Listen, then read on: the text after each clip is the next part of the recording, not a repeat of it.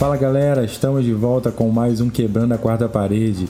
Eu sou Fabiano Silva e será que em 2049 teremos replicantes? Porque em 2019 falhou. Verdade. Replicantes contam carneirinhos elétricos. Eu sou Daniel Marques e 2049 é logo ali.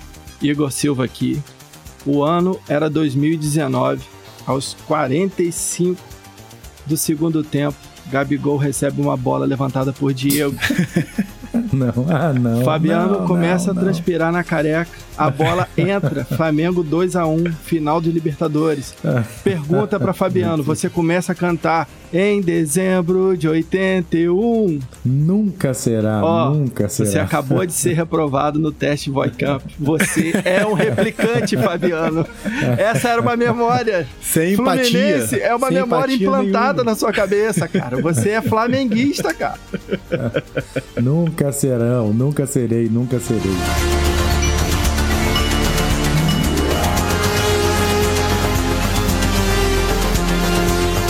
É, galera, é isso aí, nós estamos de volta.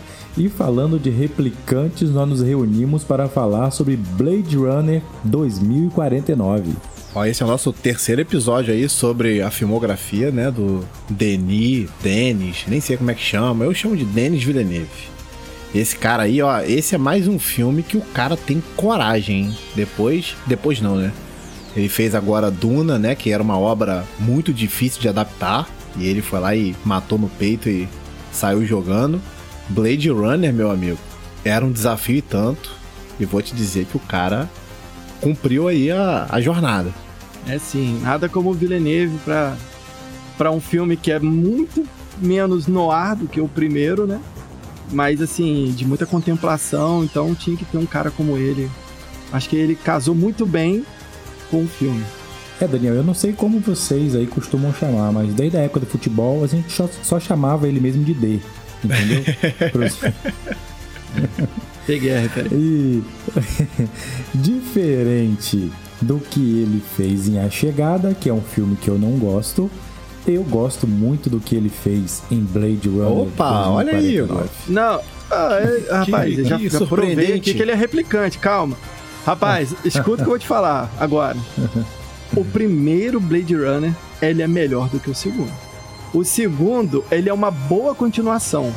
Mas eu acho que a gente precisa falar, nem que seja um pouquinho, do primeiro Blade Runner. Rapaz, essa aí, essa é uma, é uma, é uma disputa boa, cara. Eu não tenho um, uma posição formada em relação a isso, não. Porque eu sou muito fã do cinema do Denis Villeneuve. Né? Já falei isso aqui várias vezes. O cara tem a filmografia perfeita.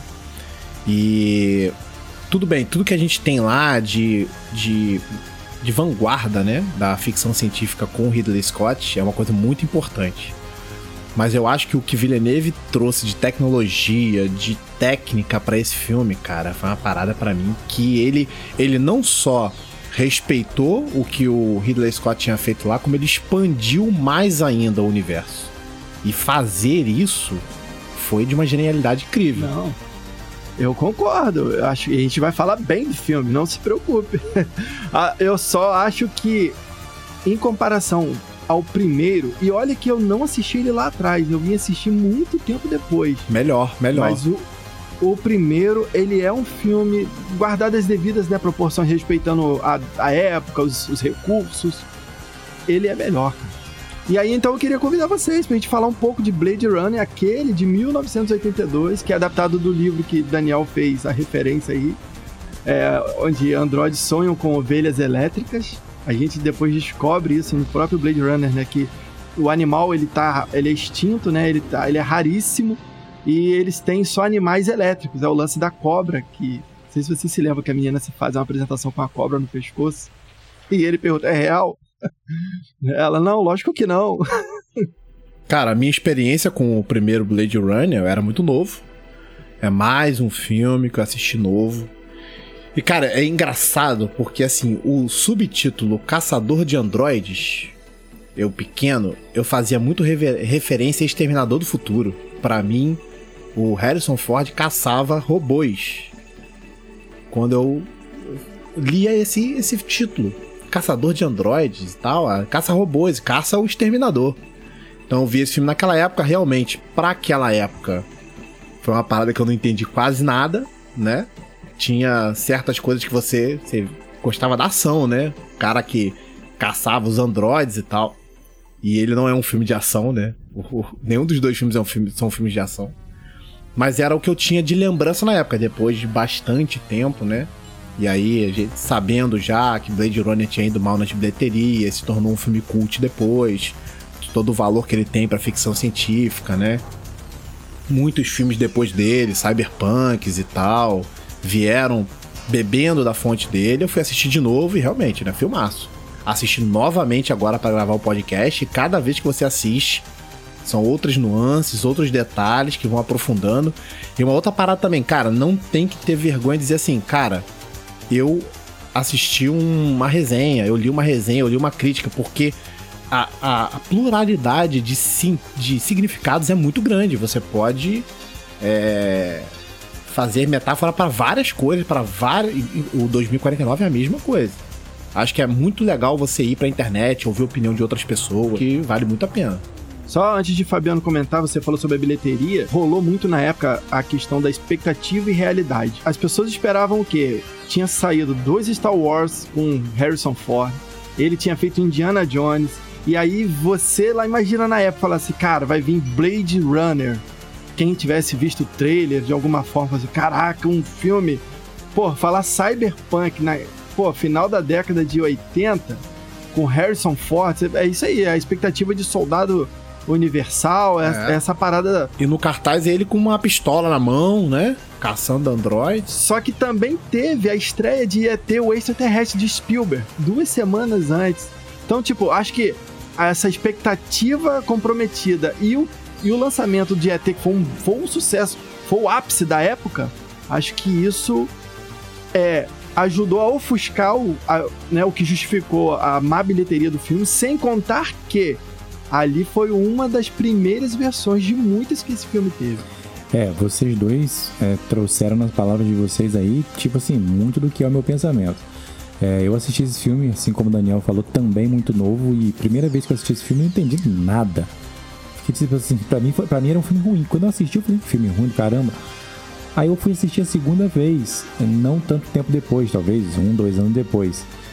E aí foi é, vamos dizer assim, um pouco mais frustrante, porque na minha cabeça vinha o Harrison Ford do, do Indiana Jones e, como disse o Igor, do Star Wars, e vinha o Exterminador do Futuro. Então, na minha cabeça, quando você eu pensava que seria realmente um filme de ação, de tal, de caça, androides, essa coisa toda. E o filme não tem nada disso. É um filme longo, é um filme lento, é, é um filme reflexivo. Cara, o, o tema do filme ele foge, vamos dizer assim, se a gente for olhar de forma literal pro nome, o tema do filme em português até, ele foge completamente do que é o filme, né? Então isso na segunda vez que eu vi também me fez achar que o filme era ruim.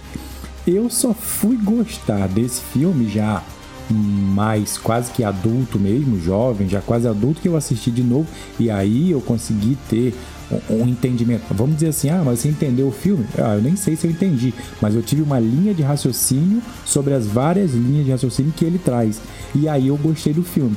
É, é eu não coloco o Igor, é, como você falou, numa balança se o primeiro é melhor que o segundo. Eu gosto tanto do primeiro quanto do segundo. É, eu gosto muito do primeiro, só que eu acho que o segundo é uma excelente continuação. É, agora, uma coisa interessante, você falou sobre o título, mas o Caçador de Androids é um subtítulo, acho que só no Brasil. E, é, não é. Tô... E outra, olha como é que são as coisas. Na verdade, os replicantes, eles não são androids, cara. Sim, Tanto não só fui, são... eu só fui entender isso depois. Porque é necessário fazer o teste que eu fiz em Fabiano e provei que ele é um replicante. Tinha que se fazer o teste nos caras pra saber. Eles eram tanto que sangravam, entende? Então não era bem o conceito de Android como se tipo, por baixo da pele fosse é, um mecanismo mecânico ou algo do tipo, assim, né? Meio a la visão, a la...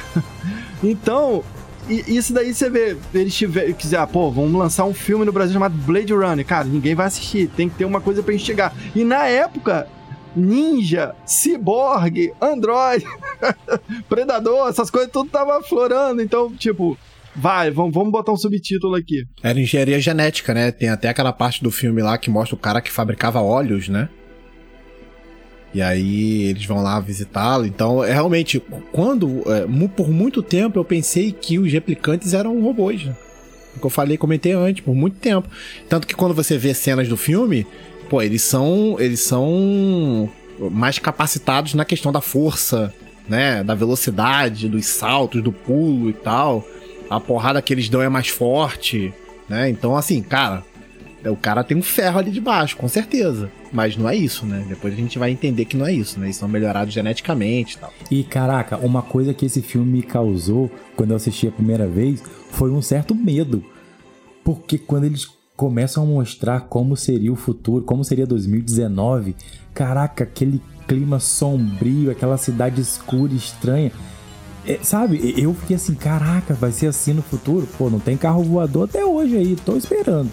Mas, tipo assim, é, é, eu, eu, eu tive, quando eu assisti esse filme a primeira vez, eu tinha o quê, gente? Vou ser sincero, não sei. É, 11, 12 anos, não era nem pra assistir isso, meu Deus, como é que pode? Como é que deixava as crianças assistir essas coisas? Mas, tipo assim, deu até um certo temor quando eu vi o que seria o futuro, olhando para aquela ideia cinzenta, escura daquele, do filme. Então, assim, hoje você assiste isso tendo, tendo um conhecimento melhor sobre con conceito de cinema, é para aplaudir, cara, o que foi feito ali. É. Entendeu? Lembrando que, assim como de volta pro futuro, a galera ficou na expectativa que no futuro tivesse aquele hoverboard lá, aquele skate flutuador. Cadê os guarda-chuvas que a haste são feitos de sabre de luz? Não teve também. Chegou 2019, 2049 e nada. Guarda-chuva continua de, de ferro, aquela porcaria. Agora tem uma coisa que me incomoda nesse primeiro filme, me incomoda um pouco. É que o, o, personagem, o protagonista, ele é pintado logo de cara como um cara muito foda, né? O cara fala assim: não, a gente precisa de você porque você é o, é o cara, é a lenda, não sei o que lá e tal. Aí ele, ele até fala assim: pô, passa pra outro cara. Aí o cara fala assim: ah, a gente passou, mas ele não deu conta, sabe? E o Harrison Ford passa muito perrengue com todos os replicantes, cara. Vocês não pensaram nisso, não? Então, eu pensei. Ele é até salvo pela Rachel em determinado momento. Ele é salvo no, no último embate contra o Roy lá também. Eu falei, cara, eu acho que o protagonista lá do Ryan Gosling é mais bem construído do que o Deca. O que, que vocês acham? Ele ali, ele é um cara aposentado. Ele não quer, ele reluta. Ele pode ser uma versão antiga.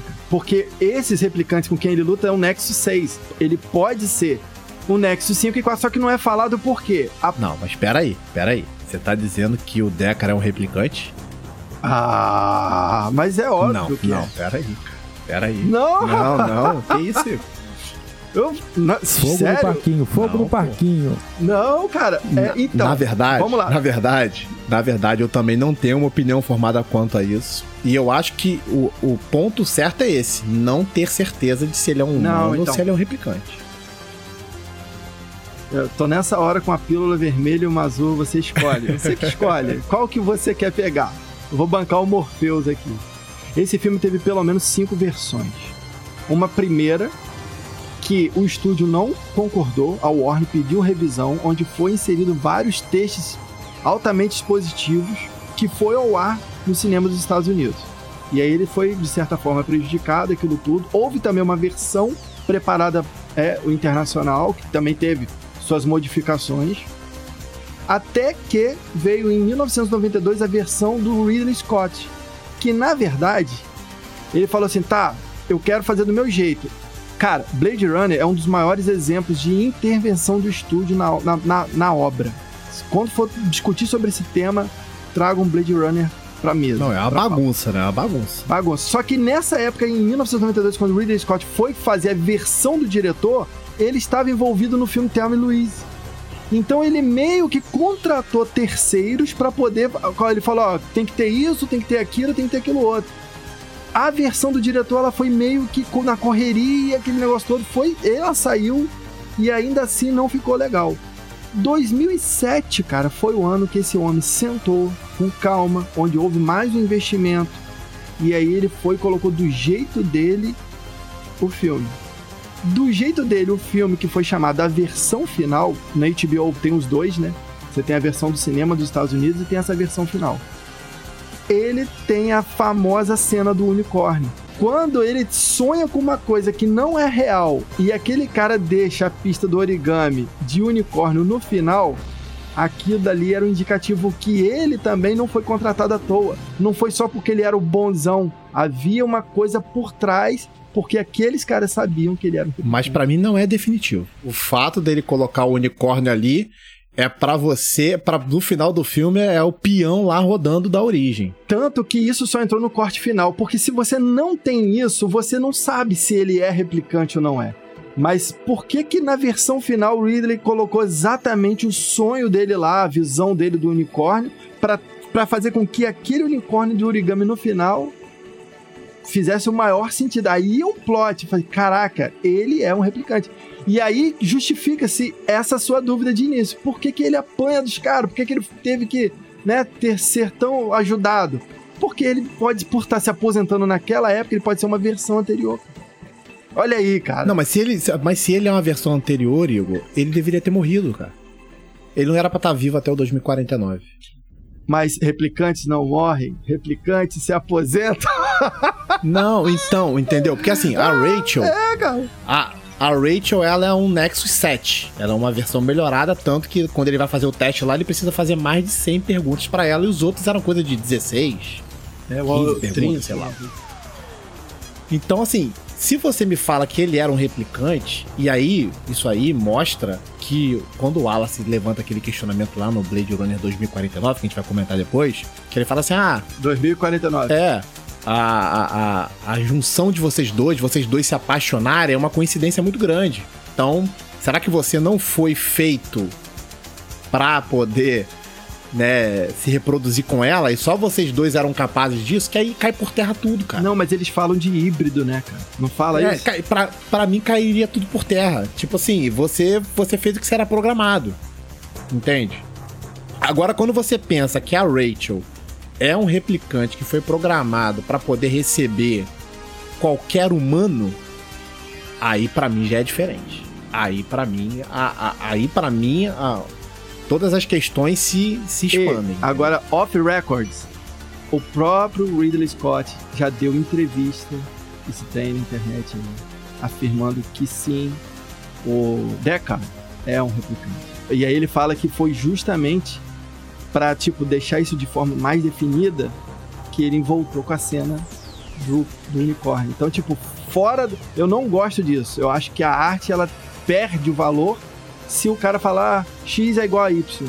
Não, eu acho que a beleza tá na interpretação. O peão caiu ou não caiu? O unicórnio achado é ou não é? Acho isso o um máximo, como tem lá o filme O Poço, que a gente já comentou aqui, enfim.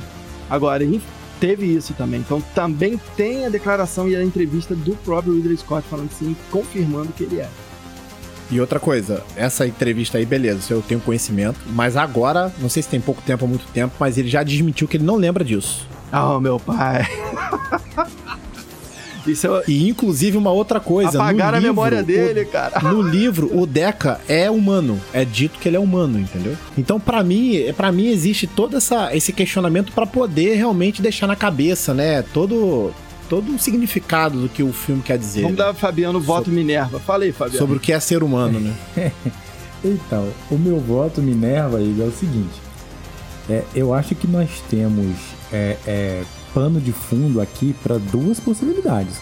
Para realmente ele ser humano ou ser Não, isso, um replicante. Isso já. Sim. Mas, e... mas eu, eu acho que existe uma porcentagem maior para que ele seja um replicante. Não, tem que ser binário, e... cara. Ou 0 ou 1. Um. ou ele é ou não é.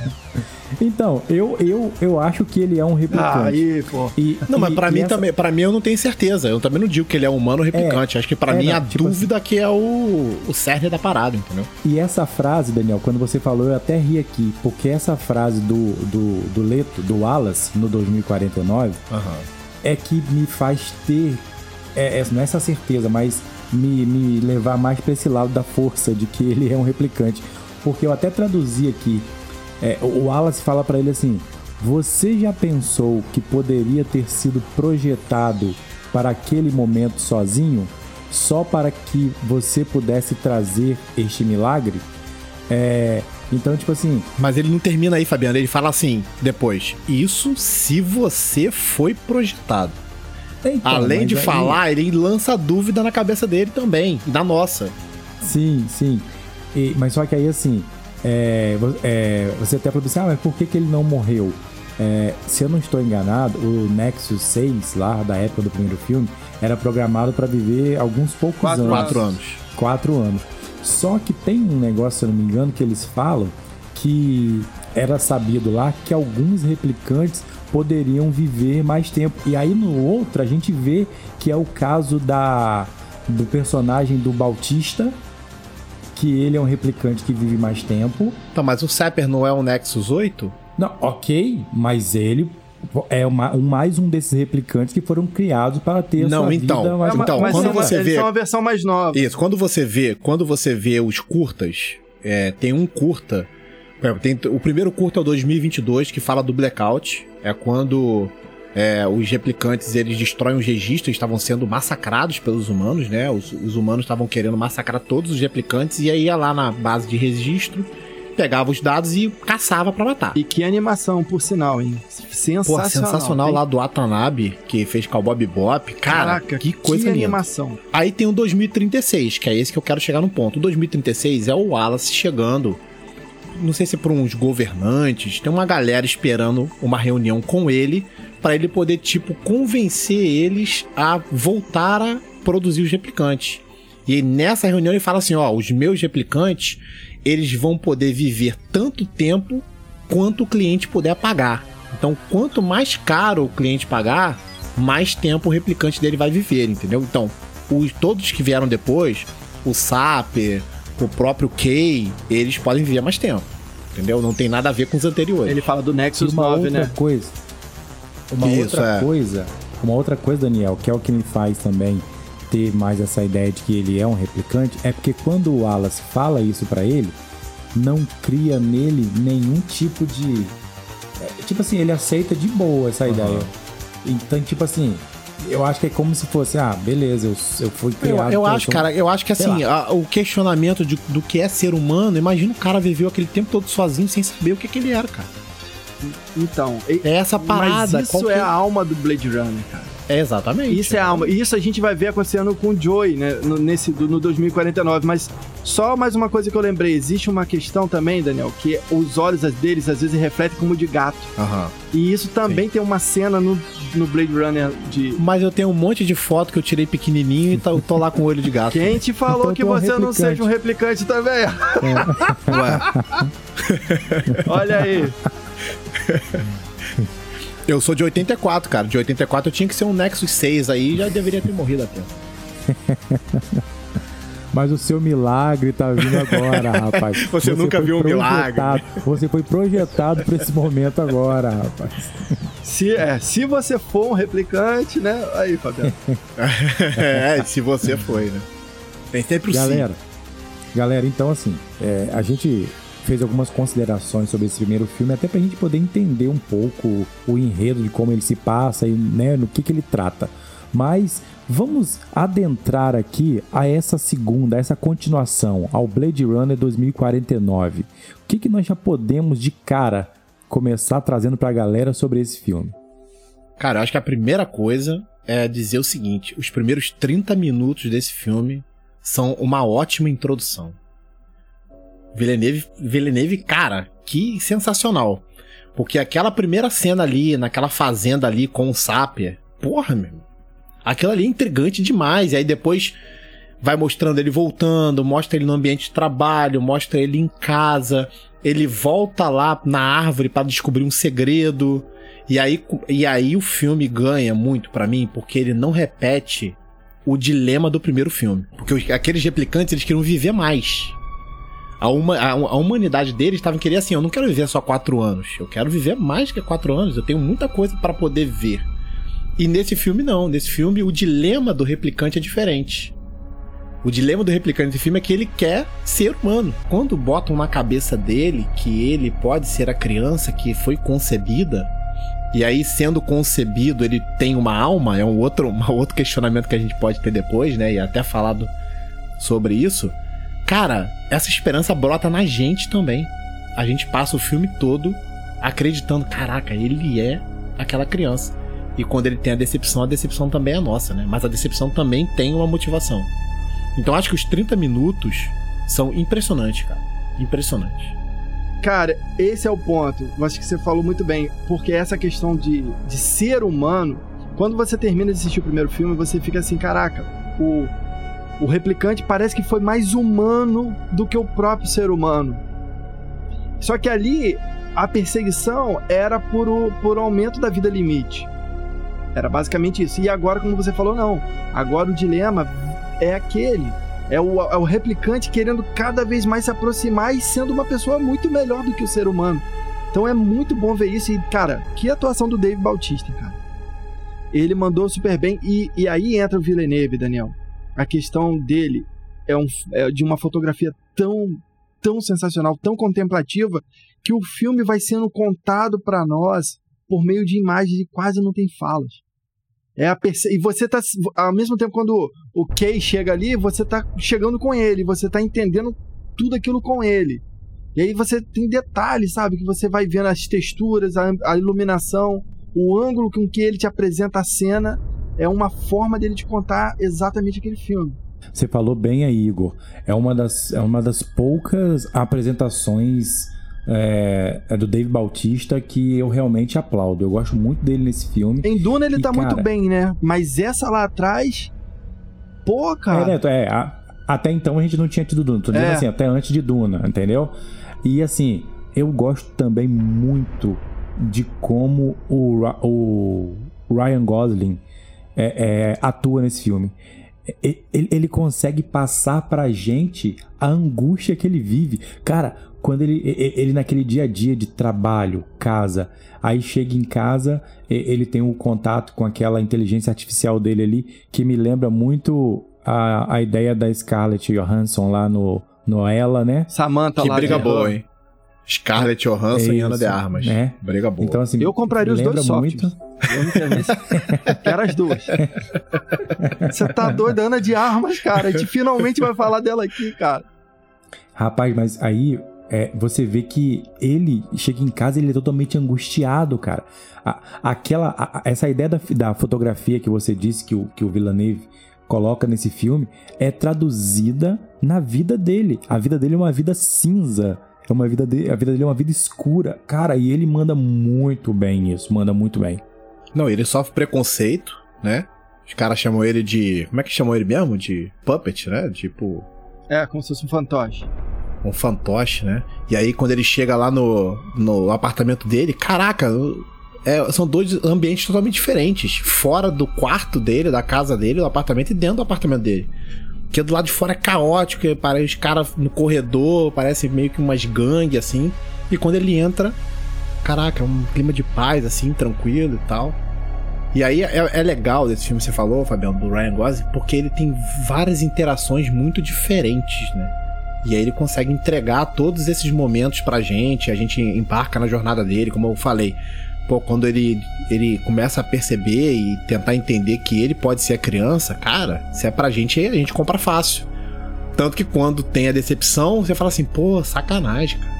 Você fica triste com ele, assim, pô, bota eu, o ombro aqui, deita aqui. Ideia. Deita eu no ombro comprei. aqui e chora, porque eu vou chorar também. É.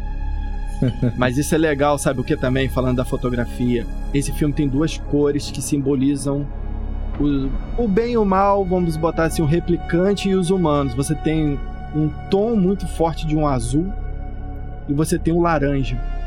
E aí, por exemplo, quando ele tá dentro da casa dele, é como se fosse uma área neutra. Sabe? Uhum. O personagem do Gosling, ele é o okay, né? Ele é como se fosse o meio do cinza.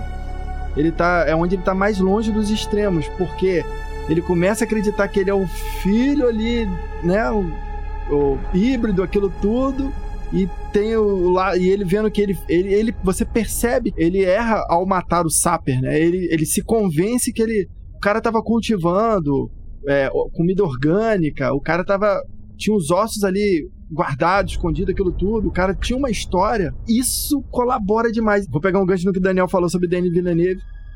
Que ele soube respeitar o universo, respeitar a história original. Vocês repararam que às vezes alguns deles, quando vão olhar para o lado, é uma coisa mais linear. Não é tão jeito humano de se virar pro lado. E, cara, o Ryan faz isso direto. Não é agressivo ao ponto de parecer artificial, mas ele é um pouco diferente do natural para dar justamente a impressão. E, e, não só isso, né? As expressões também. Você fala, ah, ele nem se surpreendeu. Isso também tem a ver com o desenvolvimento do personagem para corresponder ao contexto. Falei, cara, isso é, isso é enriquecedor demais. Mas isso você não é escrito, né? Isso é perceptível. Isso é. Você tem que interpretar, fazer essa leitura. E outra coisa, Aí tem a diferença que eu falei mais cedo do Deca do primeiro filme. O Ryan Gosling é foda pra caralho nesse filme. É uma primeira cena dele, ele chega ali todo franzino para enfrentar o Bautista. E o Bautista pega ele, taca ele na parede. E a gente não vê a cena no cômodo que eles estão, não. A gente vê do outro lado a parede balançando. Pô, pô, pô. Daqui a pouco atravessa os dois a parede, meu. É e ele bom. cai por cima, ele consegue sair de cima, ele dá um soco no pescoço, ó. Fica aí no chão aí, não levanta não, porque vai ser pior para você. Porra, que apresentação de personagem foda. Então, isso, isso, isso, Daniel, é uma coisa interessante, porque apesar da gente perceber a continuação do filme, e ele, e ele é Tipo assim, ele segue exatamente como era o primeiro filme. Um filme lento, um filme que em algum momento ele é até meio arrastado. Mas não é um arrastado chato que você desiste dele, não é isso. É porque ele é para ser assim. Então ele é bacana. Mas essa cena, por exemplo, é uma das poucas cenas de ação. A gente não tem grandes sequências de ação assim. Mas essa cena é uma das poucas cenas que a gente tem assim de, vamos dizer assim, uma luta corporal, uma coisa assim. Que faz a gente até. É, é, falar assim, pô, esse filme aí tá, tem mais a ver com a ideia de caçador de androides, uhum, vamos dizer uhum. assim, né? E, só que o filme, não, não o filme não, não tem essa pegada, ele não segue. Mas é legal porque mostra a capacidade que esse personagem tem. E aí você realmente falou uma coisa que é interessante. no primeiro filme, às vezes, a gente ficava meio chateada de ver o Deca só levando o caramba o tempo todo, entendeu? E, e, aí é até a dúvida realmente também que às vezes pode pairar no ar. Será que ele era um replicante mesmo? Ó, ó, plantei. Qualquer... Plantei a semente. Qualquer sopro o cara já tava caindo, né? Então, quando a gente vê esse segundo filme e vê o, o Kay agindo dessa maneira totalmente diferente, a gente realmente para nessa dúvida. Mas eu gosto muito do que é feito e essa cena inicial aí de apresentação desse personagem é ah, muito marcante. Para mim é muito marcante. Vou te falar que nesse filme tem uma das, um dos diálogos mais maravilhosos que eu já vi. E, e acho que isso é muito, assim, é muito a mão do diretor. A personagem da Robbie Wright, Josh, ela tá conversando com o Kay e eles estão dentro de, um, de, um, de uma sala e nós, os espectadores, estamos do lado de fora. Do lado de fora tá chovendo. E você ouve o som deles, da conversa nitidamente, mas você mal consegue vê-los de tamanha. É, a chuva é torrencial caindo. E eles estão falando sobre justamente a descoberta de uma replicante grávida que fala. E aí ela fala assim: olha, é, o mundo é construído sobre muros que separam os tipos. Nessa hora, eles estão dentro e nós estamos fora. Caraca, eu fico arrepiado, mano. E daqui a pouco, só depois do, da conversa, é que nós passamos a acompanhar o diálogo de dentro da sala. Mas, tipo, eles estão falando sobre divisão porque esse filme, a, o, a concepção de Blade Runner, também o universo criado, também fala sobre isso, né? Que a galera sobrevive, a Terra tá fadada. Não tem jeito, a galera que tá no solo sobrevive. Você não vive. Parece que é quase um Brasil daqui a pouco. Você está sobrevivendo, você não está vivendo. E quem domina é uma minoria no alto da, da pirâmide. É, é esse é o desenho ali, né? Acaba sendo até uma crítica capitalista, aquilo tudo. Mas quando ela tem essa conversa com ele, cara, esse diálogo ele é fantástico. Eu falei, cara, o cara pegou, traduziu não só o diálogo, as palavras, mas também o que a gente viu em tela, a cena, o screenplay, sabe? Foi, foi demais. E esse diálogo termina com ela falando sobre alma, né? Ela fala assim: "Ah, você tá se você tá se lidando bem sem, um, sem uma". E ele fala assim: "O quê? Uma alma?" Porque eles tinham comentado antes que se uma pessoa nasceu, ela tem alma. Ele chega e fala isso, né? Tipo, eu sou um replicante, eu fui criado, então eu não tenho alma. Mas se a pessoa nasceu, ela é uma pessoa importante. Agora ela pode ser, sei lá, considerada um ser humano. Aí vem todo o dilema, né? E é até uma coisa que eu penso assim: em qual momento vocês acham que a gente recebe uma alma? Quando nasce? Quando é concebido? Cara, não. Quando é concebido, eu acho que já. Então, isso aí tem tudo a ver com o que ele fala, né? Porque ele realmente fala assim, pô, se a pessoa nasceu, ela tem uma alma, então já não é mais só um replicante, já não é só mais um, já não é só mais um, sabe? É uma pessoa importante que pode mudar tudo. E essa é, esse é o, é o perigo que ela sente, né? Se isso vazar, isso muda tudo, né? Muda todos os alicerces. E esse é o dilema que pairava, pelo menos no meu entendimento, na mente dele o filme todo, né? É esse dilema sobre ser um replicante, mas se sentir humano, sabe? Querer ser humano.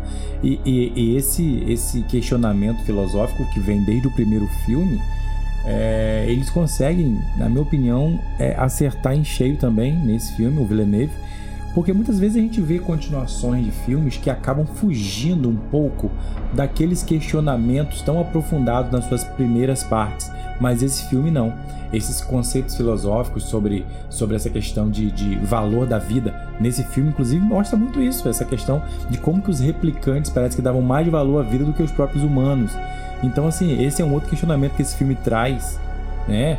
Essa, essa crítica que, que a humanidade hoje talvez não esteja valorizando tanto a sua vida, né? E aí você vê lá o, o, os replicantes valorizando mais do que a, os próprios humanos, né? Então, é, é, essa questão de, da memória, valorizar a memória, né? Que isso faz com que é, é faz parte da identidade do, do indivíduo, né? Então, eu, esse filme, para mim, assim, tem muitos questionamentos filosóficos aí que faz a gente repensar. A gente que não é replicante, que está no mundo real aqui, faz a gente repensar realmente aí os conceitos que nós temos de vida, sabe, Daniel e Igor? Ó, vou te falar aqui, olha que ideia, cara. O cara quando desenhou esse filme, o cara quando pensou, né, se inspirou no livro que a gente falou, você saber que as memórias funcionam como programação. É igual você pegar um, um Python, um HTML, você dá aquele comando, insere aquela, aquele dado e aquilo que ele pensa que vai nortear a vida dele, nada mais nada menos do que a memória, que para ele é uma memória, mas no fundo, no fundo é um comando. Tanto que o que ele chega ao ponto de achar que ele realmente é o escolhido, que ele realmente é o filho, né? Que ele, que ele tem alma, mas a, cara, a gente embarca e compra a ideia com ele, como a gente já falou, mas aquilo não passou de uma programação que levaria aquilo tudo a acontecer daquela maneira. Falei, uau, cara, isso é. Caraca, isso é, isso é maneiro demais, cara. Tem um momento que é, é impressionante, assim, para mim, que que é, traz a genialidade do primeiro filme também. Porque ele tá fazendo o teste com a Rachel lá, ele, na verdade, nem fez o teste ainda, eles estão conversando, né? E ele não sabe ainda que ela é uma replicante, que ele não fez o teste nela. E ela pergunta, tipo, assim para ele: Você já matou um humano por engano? Aí ele fala assim: Não, não matei. Mas depois que ele faz o teste nela, ele precisa de 100 perguntas para determinar que ela é uma replicante. Então, assim, qual é a diferença? O que, que faz uma pessoa, um ser humano, ser diferente de um replicante? se os dois têm memória, mas não sabe de onde veio. Entende? Então esse é o dilema básico do filme, assim, cara. É. É a parada de explodir a cabeça. Eu queria aproveitar que o Fabiano comentou aí sobre é, os replicantes serem mais humanos do que os próprios seres humanos e aproveitar para poder voltar lá o Roy Batty, que é o final do filme, desfecho do primeiro Blade Runner, em que ele tem um, uma ação de empatia. E o, o teste, justamente que era feito para determinar se ele era um replicante mesmo, era o, lá o Void Camp, que era um teste de empatia. Os replicantes não têm empatia por animais sofrendo, por outros seres humanos. E o cara que era um replicante foi empático no final do filme. Aí você me explica. Como você determina quem é replicante e quem é humano agora? Isso já era para mostrar que, mesmo tendo uma programação, a inteligência artificial ela pode evoluir.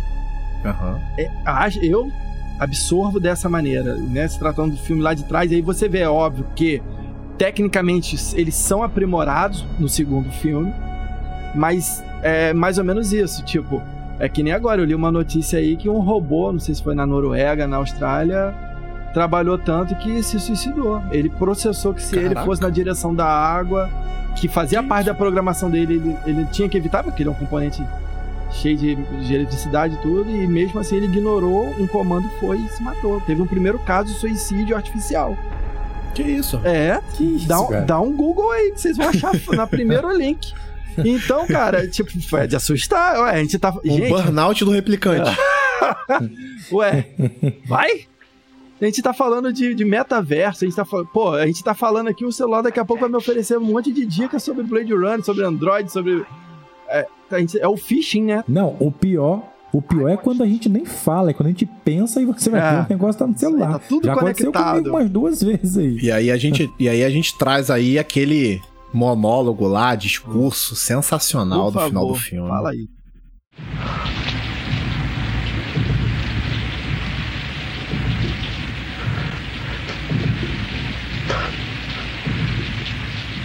Eu vi coisas que vocês humanos não acreditariam.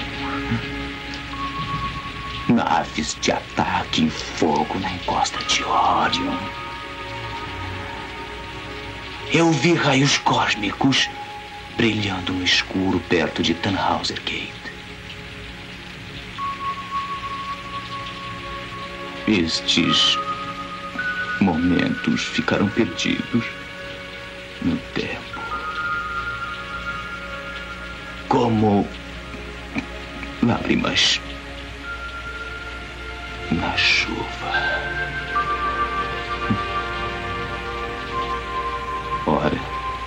De morrer.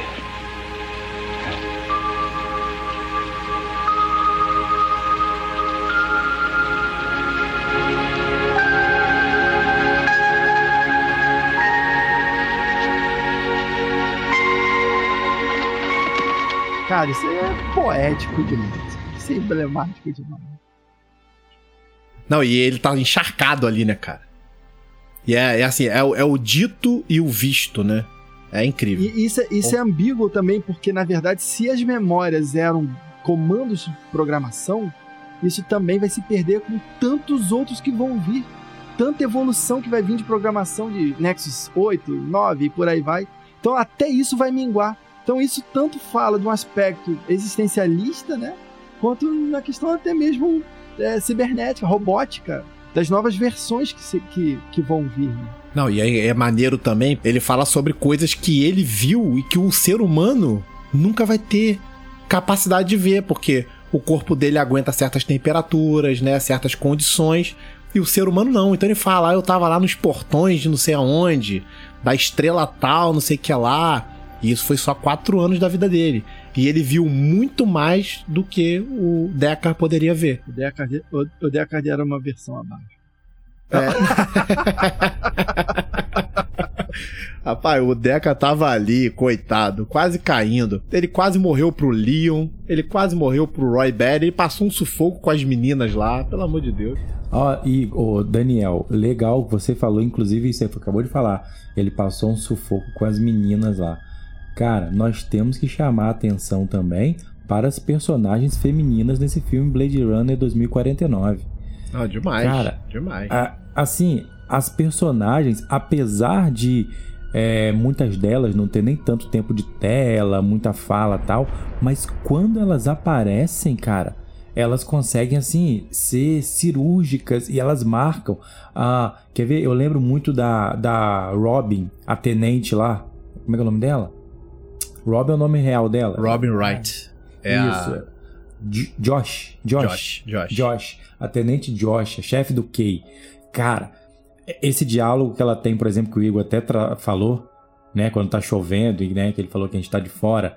Cara, todas as vezes em que ela tá, ela é muito marcante, sabe? As falas dela, ela é- tem, tem lugar ali assim no filme e que acabam direcionando muito do que o Kay faz. Muito do que ela fala, muito da maneira como ela age, direciona a forma dele agir. Cara, é impressionante como essa personagem, apesar de não, tipo assim, ter tanta participação no filme assim, mas a participação dela no filme é gigantesca no que ela causa, vamos dizer assim. A Ana, Ana de Armas, né? Aham. Que faz a Joy, não é? Sim. Cara, ela, enquanto inteligência artificial também, é impressionante. cara. Sensacional também. Sensacional como ela desenvolve o personagem, sabe? É, é muito bacana, muito É porque bom. quando a gente encontra ela, ela tá confinada dentro do apartamento, né? E logo de cara ela descobre que ela pode ir e sentir a chuva. E tem todo aquele, aquele momento ali no terraço onde você vê um replicante tendo sentimentos por um holograma, por um programa de computador. Olha que maluco isso. E é maluco também ele ter, né? Tipo um assistente, né? Ele é um. Ele não é um humano, ele é um replicante, ele tem uma assistente virtual, assim. Isso também é bizarro. Eu também. acho ela demais, cara. Tipo, é baita É atriz, uma ótima atriz. carismática demais. Ela é linda, ela é linda. E depois que você vai assistindo o filme, ela parece roxa, do tamanho do arranha-céu. Eu Aham. ainda fico mais admirado ainda, cara. Ela é linda de todas as formas, cara. Cara, ela manda muito bem. E interessante a concepção, por exemplo, quando rola o sexo, desse filme em comparação ao filme Her. Né, que no outro é todo pelo. pelo é quase uma coisa, um sexo narrado. Né? Lembra? da- da- até hoje, Fabiano, ninguém mandou. Ninguém mandou um comentário pra gente se, se conhece um aplicativo daquele tipo. Mas. Mas deve ter. Mas assim, e nesse, cara, ela meio que é. O- De uma forma holográfica, ela assume ali o, o comando de uma humana. E ela tem relação com o cara e aquilo que. Cara. E é evolutivo, né? Que primeiro ela experimenta sair daquele ambiente indoor. É, isso aí. Aí isso aí. ela tá meio que. Tipo, os, os algoritmos dela processando como é sentir a chuva, molhando teu corpo, molhando teu rosto. Aí dá aquele bug que ela dá uma travada. E aí você tá vivendo um momento ali que é romântico, de você até esquece que eles são, né, replicantes Aham. e ela é uma, um holograma. Mas aí de repente, abruptamente ela trava e congela. E aí o próprio, a própria expressão do Kay, né, do Joy, é, ah, tipo, deixa eu voltar pro meu mundo real, entre aspas. Isso também é muito, muito maneiro. É, eu, não, eu, não, eu não levei muito por esse lado de decepção dele, não, sabe? Eu Ele- acho ele que é tipo assim, eu tive um hesitada. momento, Ele- eu tive um momento e vou pro próximo. Não, não, eu falo assim, ele tá com ela na chuva. E aí tá um clima, tá uma música, aí você ela tá se descobrindo e ele tá tipo assim, vendo ela pela primeira vez ali fora, só que ela congela, aí ele dá tipo uma Tá, mas eu, murchada. eu acho que é tipo, tipo assim, parece pra mim, porque antes, quando ele tá dentro da, da, da- da- do apartamento, ela fala uma coisa pra ele e ele fala assim: Não, você não precisa dizer isso, não. Sabe, parece meio que um teatro e é um papel que ele faz e que pra ele é, é confortável, assim, ah, é um, um jeito de eu, de eu passar minha noite. Eu não sei, eu não sei, eu não, não levei muito como, sei lá, como talvez sentimentos reais, eu não sei. Acho que isso aí é até construído depois, porque ela chega e fala pra ele que ama ele. Numa hora lá que ele que a Love lá vai quebrar ela, fala eu te amo, mas cara, que, que amor é esse, sabe? Do, do, um assistente virtual pelo cara. Não sei. Ah, mas ele se apega a ela, cara. Tanto que, que quando o cara. É, a- não sei se é o cara, quem que quebra o, onde ela tá armazenada? É a Love, a Love. A Love, é.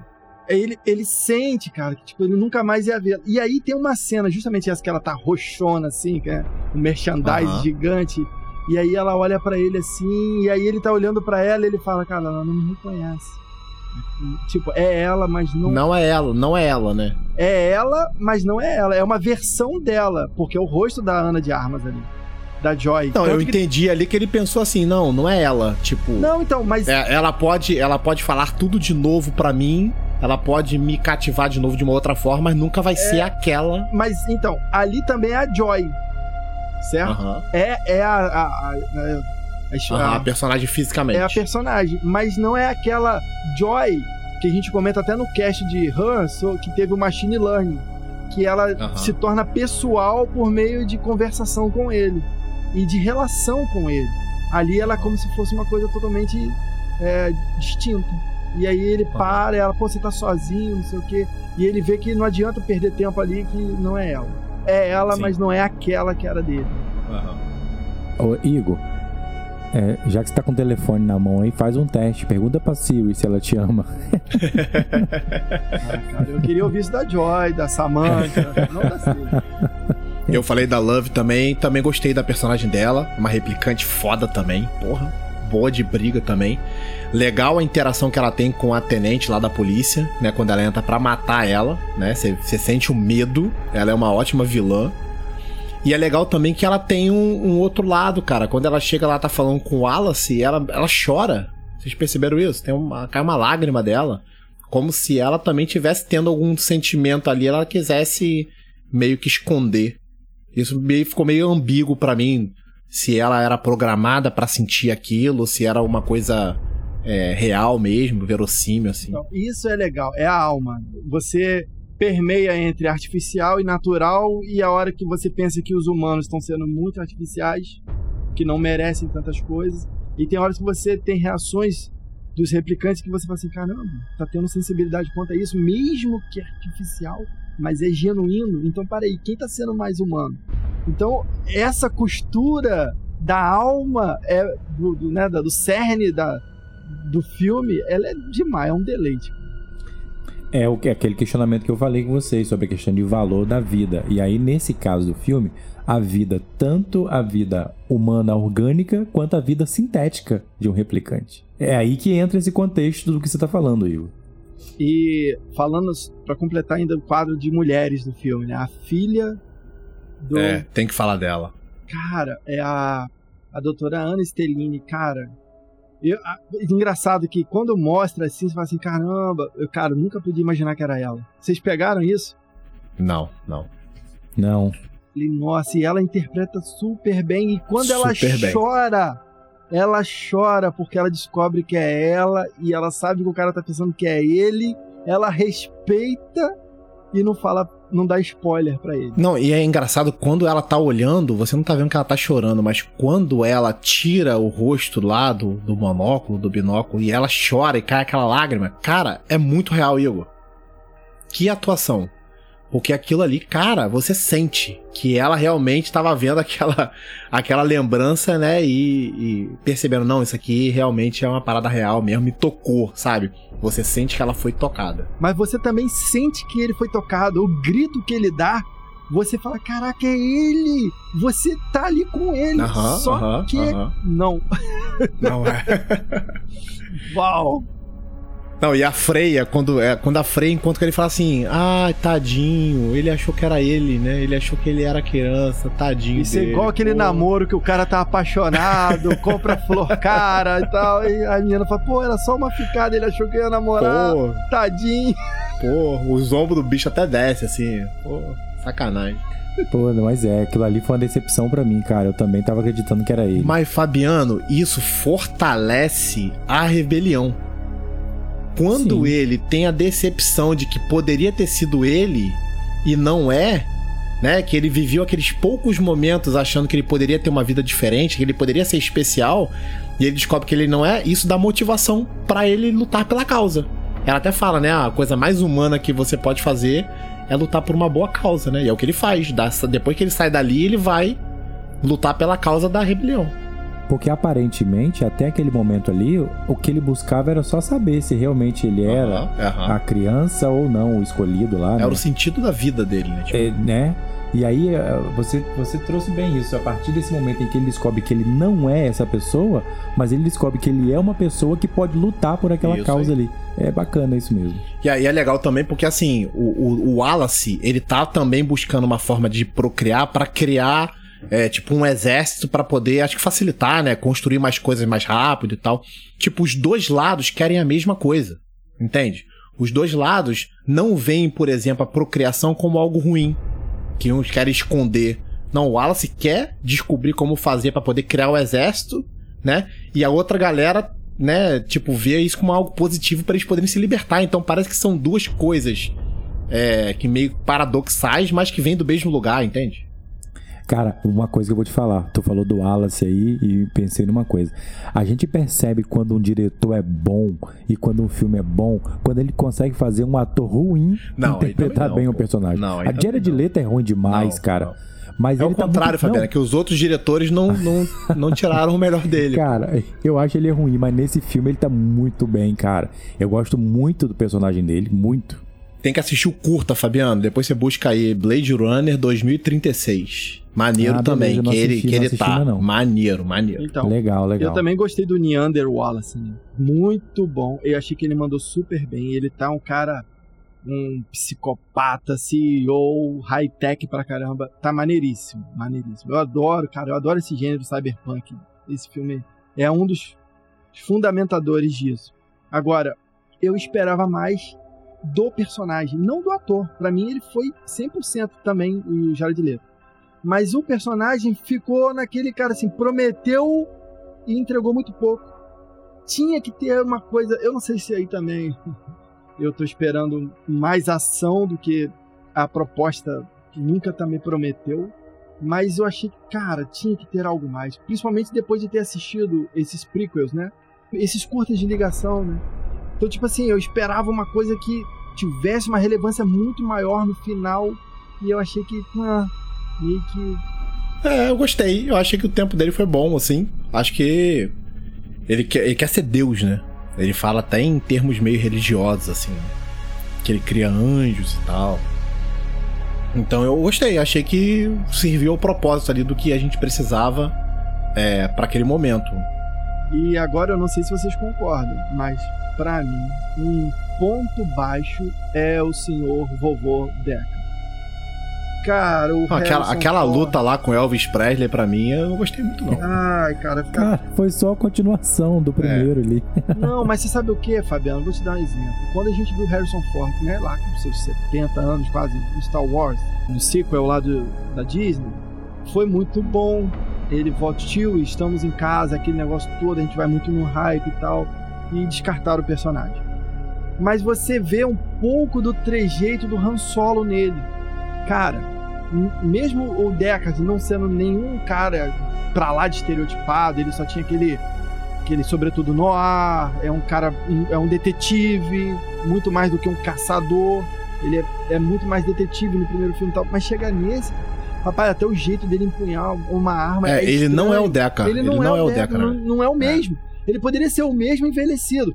Vou dar um exemplo. Você, você lê quadrinhos do Wolverine, quando você vê o Old Logan, você vê que ele tá totalmente limitado e tal. Mas é o Wolverine ainda velho. Esse não é o Deckard velho. É um cara que não tava, parece que tava super afim de fazer o filme, cara. Ah, tá, ele sorri com um lado da boca, fica triste com o outro lado Aham. da boca. E dá aquele soco de, tipo, que você vê que a, a base dele não tá boa, nada tá bom. Não tem quando a gente viu que a gente meteu o pau no Keanu Reeves em Matrix 4, que as cenas de luta são nada a ver e ele pode entregar uma coisa muito boa, como a gente vê em como a gente vê em John Wick. Então, aqui eu achei que ele também tava preguiçoso. Acho que o Harrison Ford, tipo assim, choveu dinheiro na conta dele, vai, precisamos de você, só pra concluir, vamos, vamos. Ah, vou lá. Beleza. E tava arrastado, cara. Foi uma atuação horrível. Eu não sei se eu posso exigir isso de um cara de 70. Mas, cara, ele poderia fazer melhor que aquilo. Ah, mas se ele for um replicante, você pode. Ah, pô. Tem que aposentar. Ó, só, só um comentário, é muito bom, é muito bom poder bater em Matrix de novo, né? Muito bom relembrar, assim, poder dar umas porradas. Eu tenho pena de Keanu Reeves. Agora, sobre aí o Deca, cara, é, eu concordo com o Igor, mas, cara, o conceito de você ter que ser um estranho quando você ama alguém é muito maneiro também. Quando ele fala lá que, que ele escolheu, né, porque eles estavam sendo caçados e tal, e aí o que começa a interrogar ele, por que, que você não conheceu ela e tal, não sei a criança. Ele fala, às vezes, para poder você amar alguém, você tem que ser um estranho né? E aí, isso aí, lá no final do filme, tem lá o, o, o clímax, né, emocional, quando ele encontra ela. Eu acho que daí, eu acho que daí até um pouco, Igor, pra essa aparência preguiçosa do personagem, sabe? Cara, ele ele era um cara que tava tipo assim, escondido, ele tava vivendo escondido, ele Sem perspectiva nenhuma. Sempre, exatamente. Então, cara, eu, eu acho que assim, eu acho que o personagem queria demonstrar isso mesmo. Um cara que, pra ele ali, era viver aquela vidinha que desse, tava bom, já não tinha mais sentido, sabe? Eu acho que. Eu acho que não. Eu acho que não sei se a gente tivesse o personagem um pouco mais vivo, vamos dizer assim. Se, se casaria bem com tudo que ele viveu lá atrás no primeiro filme, o que ele tava vivendo agora nesse filme ali. É, eu não sei, eu, eu entendi aquele clima vamos dizer assim, preguiçoso, como você colocou do personagem, como sendo aquele cara recluso. É, pode ser. Sabe, escondido, que já não queria mais. Dando Black Label pra... pro cachorro. É, ele tá totalmente desconstruído, Fabiano. Ele não. E outra, cara, ele, tipo, todo mundo tem uma, uma, uma aparência que condiz com a época, porque, né, altamente futurista e tal. Ele tá basicão, mano. Meteu uma é. calça jeans rasgada, uma camisa cinza, não tem uma estampa. Não tem nada que de. Tipo assim. Aí ele vem. O, tipo assim, o diálogo eu não gosto tanto. É, em algumas, algumas partes. A luta com, com ele, com. Pô, o cara atravessou uma parede com o Bautista e de repente uh -huh, tá lutando com uh -huh. um velhinho daquele, era pra dar dois socos e tombar ele. Isso aí, verdade. Sabe? Totalmente. Mas aí não ficou ma, muito coerente, aí, eu achei. E, a, e eu não, não é nem o personagem, rapidinho, não é nem só o personagem, mas eu achei que a interpretação, agora eu tô falando do, do Harrison. Ah, eu achei que ele tava com vontade nenhuma de fazer o filme. Não, e outra coisa também, isso aí tá no trailer, cara. Se era para ser um, um, um, plot twist maneiro, não era pra ele ter, era pra cartaz. ter escondido. Tem cartaz é, do filme. Isso aí, exato. Ele aparece no trailer ele, no filme. Tipo assim, era para levantar mesmo a, a, a galera, entendeu? Todo mundo ia querer ver porque tava trazendo o cara de volta. Foi para isso, com certeza. É, não, ele, ele está no cartaz, no trailer é merchandise, isso aí é fato. É, mas, ah. mas como eu falei, no final, a última cena do filme é ele se revelando pra filha, então condiz, né, com a narrativa. É, e isso, Igor, da, desse desenvolvimento do personagem, ok, eu entendo o que você tá falando com relação a, a ele, mas eu digo assim, se o que foi criado pro personagem foi isso, aí a mão do diretor que pode ter vacilado, entende? também nesse quesito aí. Essa questão de você falou do figurino dele básico, pô, isso aí tudo é, vem da direção, cara. E talvez o Dennis o D, para mim, que sou amigo, é, pode ter vacilado é, aí. Deixa né, eu trazer uma discussão. Quesito. Quando a gente assistiu muitos anos depois, Indiana Jones e a caveira. De cristal. E a caveira de cristal. Reino da caveira de Beleza, cristal. Que ali é meio que passada de bastão para um filho dele, aquelas. Eles quiseram manter a mesma dinâmica pro, pro, do personagem dele, só que não convenceu. Não, Ó, nem eu, nada. Pra vocês terem ideia, eu fui ver esse filme com a minha filha, ela falou, pai, tira isso. Aí eu contei, não, Indiana Jones, que arrancou um coração, a Arca da Aliança, contei toda uma história, ela veio animadona pra ver esse da caveira. Eu falei, pai, é ruim. Esse coroa aí, sabe? tipo, tipo, porque tem uma... E teremos outro Indiana Jones. Outro. Mas assim, o que eu quero dizer é o seguinte, que às vezes, isso aí, Fabiano, é, é também o cara que escreveu o, o, roteiro desse cara. E é a direção também. Ele poderia ser um Indiana Jones mais velho, mas aí tem que saber conduzir para que não fique estranho. Tem como botar ele fugindo de bola gigante de pedra rolando. Ele tem que ser uma outra pegada. Mas pode ser interessante de uma outra maneira, respeitando a idade. Então aí fica, sim, fica estranho. Sim. O cara não. Você vê que ele não consegue nem. Ah, o jeito de pegar na arma é igual às produções nacionais. Você pode reparar. Salvo Tropa de Elite, Arcanjo Renegado, talvez possa citar algum outro. Até agora a gente comentou no cast de Bom Dia Verônica o jeito que alguns atores brasileiros pegam em ar parece que não tiveram um treinamento adequado. Você, se você vê uma pessoa que é um praticante de aula de tiro, o cara tem um jeito de, de empunhar a arma de orientação. Ó, você tá com uma arma, você tem que segurar assim. Se é uma metralhadora, se é uma. uma enfim. Quando você olha, às vezes, esses caras, parece que ele meio que perdeu o jeito da coisa, cara. E não tem alguma pessoa que fala, não, sua mão tá estranha. Sabe? Ó, essa arma sua tá apontando para baixo. Sobe ela. é, se você estiver andando, anda com ela mais junto ao corpo. Não tem isso.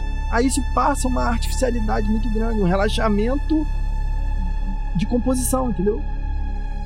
Não, então, ok, não, eu tô te entendendo, eu, eu tô concordando com você, mas o que eu tô querendo dizer é que isso aí faz parte da direção, direção a direção precisa ver também, isso. Claro.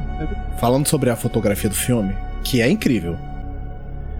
Lembrando que esse foi o filme que o Roger Dickens ganhou finalmente o seu Oscar de melhor fotografia. Ele já tinha sido indicado, acho que 12 ou 13 vezes, e ele ainda não tinha ganhado. E ele ganhou a primeira vez pro Blade Runner, foi ganhar novamente agora pro com 1917. Cara, é incrível. E é diferente, cara. É muito diferente. Aí, palmas também para ele, pro, pro Villeneuve para ele, porque foram ousados em tirar só o ambiente chuvoso, só o ambiente dentro da cidade. Então a gente tem aquele momento ali na fazenda que parece que as planta que a plantação, mas na verdade são containers, né? Aquilo ali é magnífico. E a cena lá que eles vão lá para aquele ambiente inóspito lá, que seria meio tóxico, que é meio laranja, que o Igor falou mais cedo aí sobre a dualidade das cores, né? O azul, que seria a parada mais triste, assim, e o laranja, que seria a parada mais, mais quente, mais humana, né? De mais calor e tal. E é incrível, cara. Tem uns, tem uns planos desse filme que dá vontade de você pausar e ficar apreciando, cara. É, a fotografia desse filme, ela realmente acerta assim cheio, Daniel. Essa, essa mudança de cores de acordo com o ambiente, elas casam perfeitamente com o que é vivido em cada um deles. E, e, e aí, tipo assim, se aproximando da fotografia, tem a questão da trilha sonora. Que para mim casa com, com, com, tudo, com as cores do filme, com o ambiente do filme e com cada personagem, sabe? É, você vê que às vezes a gente pega alguns filmes que a trilha sonora meio que parece que foge um pouco do que é a mensagem do filme né? A filosofia do filme. E nesse filme também. Não, é muito marcante, Fabio. Muito né? marcante. E tem gente que critica o Hans Zimmer de ter feito, de ter repetido até a mesma trilha sonora lá do Vangelis, lá do primeiro filme, na cena final. E para mim é o contrário, cara. Para mim é totalmente o contrário. Você vê que é a trilha que tem os mesmos lá, os mesmos tons e acordes, mas tem o toque dele, sabe? E, cara, é incrível. O cara fala, o cara fala mal de Hans Zimmer, pelo amor de Deus. Pelo amor de Deus. Não aceito. não, não dá, né, cara? Eu esperava que fosse voltar o Vangelis, né? Por algum motivo ele não veio. Mas caiu nas mãos de ninguém, ninguém menos do que Hans Zimmer. Eu também vejo sim, porque muita coisa nesse filme também é honra o primeiro. Sabe? E tem uma, um respeito e tem um, todo um cuidado para contar essa história. Isso, isso eu admiro demais. Eu sou da base. Eu sou de fanboy, né? Então eu acho que quanto mais próximo do. mais condizente, eu acho melhor. Não, e casa muito com todo o ritmo do filme, sabe? É, é muito é muito imerso, assim. Uma coisa que eu não gosto muito só é com o, o design de som, ou mixagem. Eu acho meio alto, cara. Vocês não acharam isso, não? Eu lembro quando eu vi o filme no cinema, eu me assustei muito, assim. Tem momentos ali que, porra, a trilha, o próprio som vai muito alto, cara. Vendo em casa aqui também, quando eu fui rever o filme, eu achei a mesma coisa. De ter que baixar a televisão porque tava estourando. Daniel, eu gosto, sabe por quê? Porque, como eu disse, ele é um filme bem lento, em alguns pontos até arrastado. Contemplativo, e né? eu acho. A ausência é, de diálogo mas e eu acho, vezes... Eu acho que a trilha sonora faz exatamente a gente dar esse up nesse momento de, de, de cenas arrastadas, entendeu? Talvez eu acho que se fosse alguma coisa é, é, de menos, vamos dizer assim, volume, se tornaria chato. Meio que tem uma. Tem, tem vezes que é tchum, dá uma crescente. Uh -huh, isso, tipo, é. Dorme não, maluco. Acorda aí. é, por aí, por aí, por aí, nesse sentido. Então eu gosto, eu gosto disso, cara. Eu gosto bastante. Não, e tem, e tem as coisas boas, como o Igor falou aí, né? Aquele, aquela cena do lado de fora, né? Que tem a chuva, tem muita chuva, né? Tem muita muita questão assim, então o design de som é legal, pega bem, é bem imersivo. É, tecnicamente, cara, o que o Villeneuve faz com a equipe dele, de técnica, não tem muito o que reclamar, né, cara? Geralmente é cinco estrelas. No início do cast, o Daniel falou sobre também esse filme ser expandir o, o universo. E foi isso. Você vê fora daquele clima da cidade, daquele clima muito no ar, para uma área mais deserta, uma planície. Uhum uma, uma, uma Las Vegas totalmente devastada, desértica. E então, tipo assim, ele teve a coragem de sair daquilo, mas ele não criou algo só novo, ele só expandiu, mostrando, olha, tanto que eles, eles ele nesse, nesse filme aborda San Diego, tem Los Angeles, San Diego, chega Las Vegas, então tipo assim, tem toda uma expansão, mas daqui a pouco tá lá o Joe, o Kay, né, o Joey Kay barra Joey. Uhum. Voltando e estando de novo em Las Vegas, andando lá no meio da, da galera, aquele, onde tem todos aqueles hologramas de propaganda, Coca-Cola, Atari.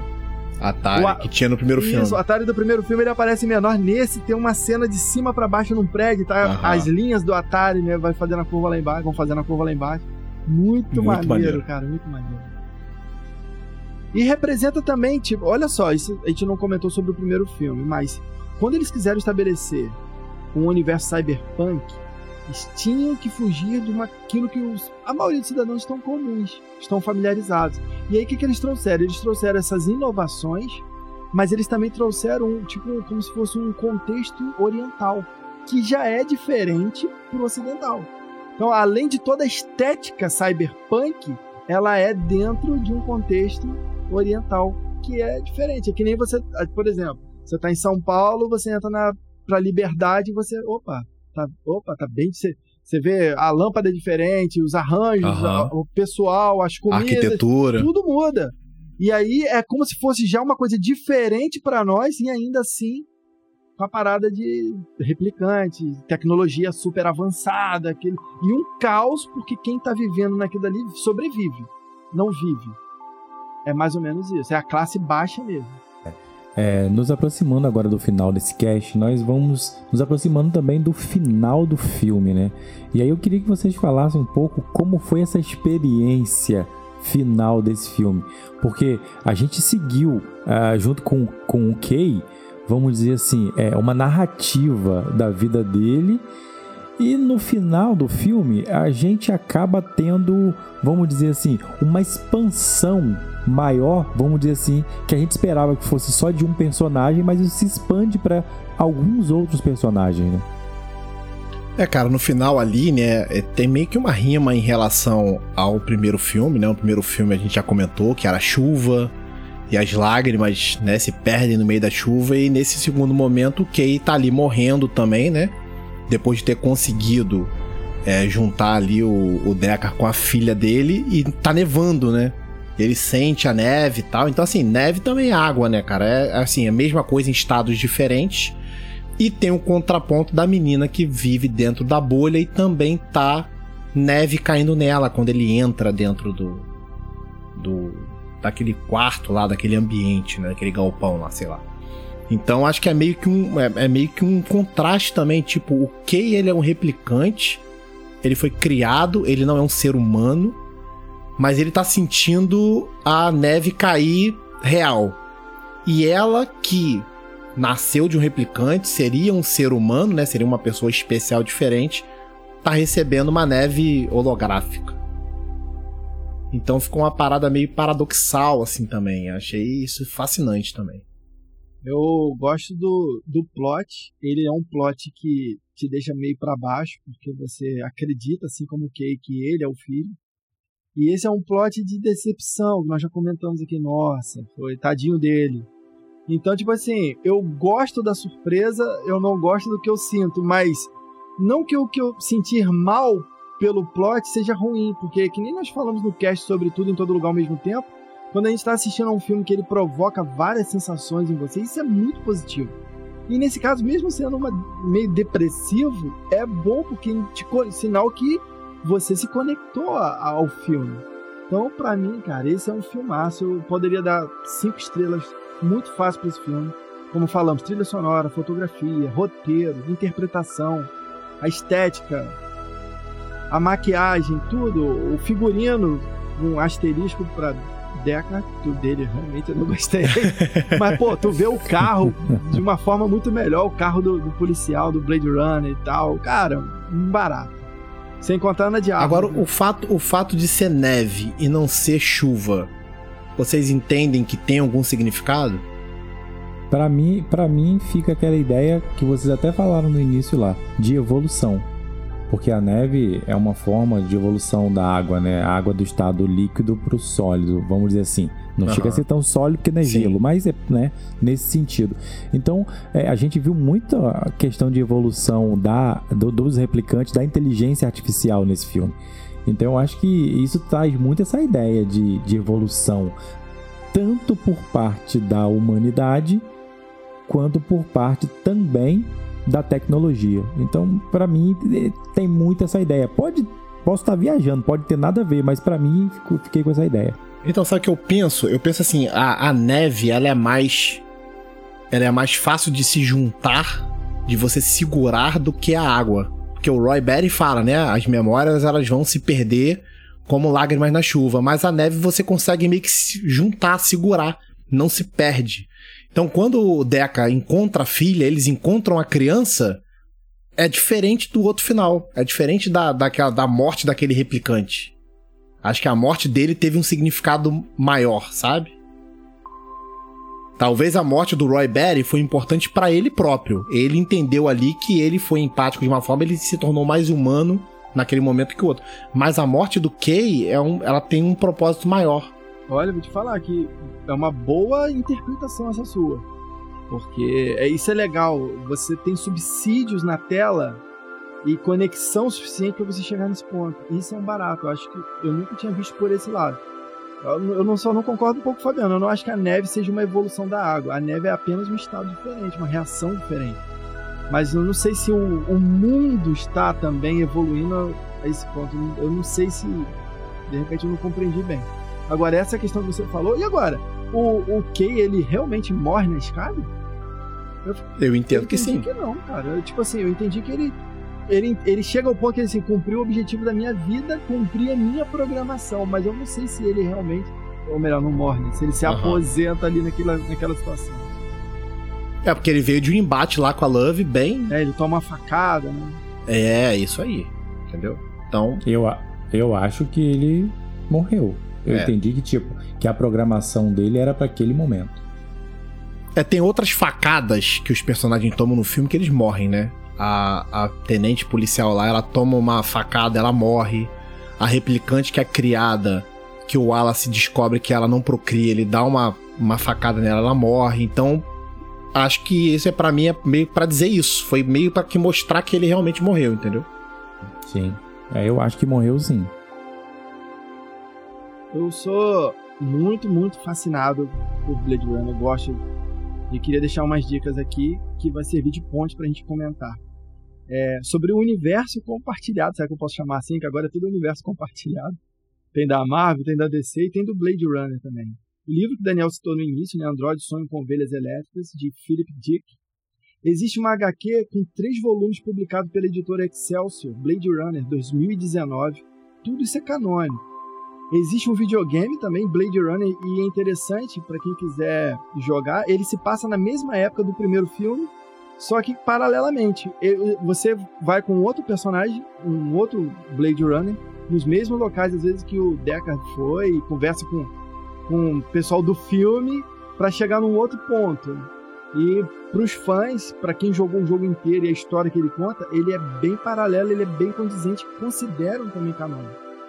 Teve em 2000, é, Blade Runner 2039 um anime japonês chamado Black Lotus e recentemente tivemos a informação de que a Amazon adquiriu os direitos e vai lançar uma série que terá 10 episódios, dirigida por ninguém mais, nem ninguém menos do que Lucas Scott, filho de Ridley Scott, que também vai contar com a produção executiva de Ridley Scott. O que esperar, meus amigos, dessa série da Amazon? Verei com certeza. Se não suavizarem, eu não quero nada suavizado, não, meu. 2099. Será que se a gente usar como referência os Anéis do Poder Vai ser uma boa série, Daniel? Rapaz, eu tô gostando pra caramba. Olha aí. Então podemos estar, eu... podemos ficar eu também. Comecei a ver, tô, tô gostando. Eu tô gostando pra caramba. Tô otimista. Caramba. Bem, eu espero que assim como o filme O Blade Runner 2049, a série se mantenha na mesma fidelidade do que foi os dois filmes. O filme se manteve fiel ao que foi o primeiro. Eu espero que a série siga nessa fidelidade, para que a gente não perca essas memórias que a gente que elas não falar apaguem, tanto no filme, elas né? não se desvaneçam como lágrimas na chuva, né, Fabiano? Exato, exatamente. Pô, mas o fato exatamente. de ter Ridley Scott no comando, cara, isso me deixa feliz. Porque o cara lançou, ele viu alguém fazer e continuar bem a obra dele, e agora ele tem a oportunidade de. Ele talvez dirija um ou outro episódio, talvez o primeiro e o segundo, mas o filho dele, que tem feito também um bom trabalho, é, possa dar continuidade dentro daquele cerne ali, né? O fato de ser série também é legal, né, cara? Dá para trabalhar muita coisa. Muita coisa. Eu vejo com bons olhos. Pois é, eu também espero que, que os olhos vejam coisas boas. Nós vemos com bons olhos, espero que os olhos vejam coisas boas. Agora, uma referência que eu acho interessante falar, Igor, é que o nome do personagem do Ryan Gosling, Kay, é uma referência ao autor do livro que serviu de inspiração, que é o Philip K. Dick. Não, e o fato de ser key também, né, que significa chave, né? É como se ele fosse isso, né? Ele era, ele foi a chave para que tudo se desenrolasse também, né? Rapaz, Daniel tá filosofando muito esse filme. Mas é, cara, é. Pô. Ainda bem que pegou, Ele falou- ainda bem que pegou o Kay e não pegou o Dick, né? tiveram, tiveram noção. Pois, pois é, galera. Nós vamos ficando por aqui com esse cast. E esperamos que vocês que estejam nos ouvindo aí também tenham boas memórias em relação a Blade Runner e a Blade Runner 2049, que foi o nosso foco aqui nesse cast, não é, galera? Ah, com certeza, né, cara? Pô, aí, satisfação enorme falar do Villeneuve, né? Terceiro aí. Terceiro filme que a gente traz dele aí, eu, eu faço votos aí pra gente não perder muito. A gente ficou muito tempo sem falar sobre, sobre ele, né? Vamos pro próximo aí logo, vamos pro. Pra um outro filme dele aí. Tem outros, tem outros ah, diretores também que a gente tem que comentar mais pra frente. Cara, é um filmaço, né? Blade Runner ganhou dois Oscars, foi indicado a cinco. né? A gente já comentou fotografia, ganhou efeitos visuais também que são incríveis. E é um marco, assim, né, no cinema também de ficção científica. Sensacional. Feliz de conversar também, trocar essa ideia, ter essa resenha com vocês. Nós temos toda a filmografia do Nolan. Quem se interessa também por esse grande diretor pode dar um play aí, só procurar, facilmente vai achar. Estamos agora à espera de Oppenheimer, né? que Vai ser o próximo, a próxima continuação da nossa série de filmografia do Nolan. E esse está sendo, como o Daniel falou, o terceiro, a terceira, terceira parte da filmografia Villeneuve. Tivemos Duna, tivemos A chegada? A Chegada e agora Blade Runner 2049. Muito bom. 2 2 a 1 para Villeneuve até o momento. pois é, galera, não somos replicantes, mas a nossa programação é sempre de quebrar a quarta parede. Valeu!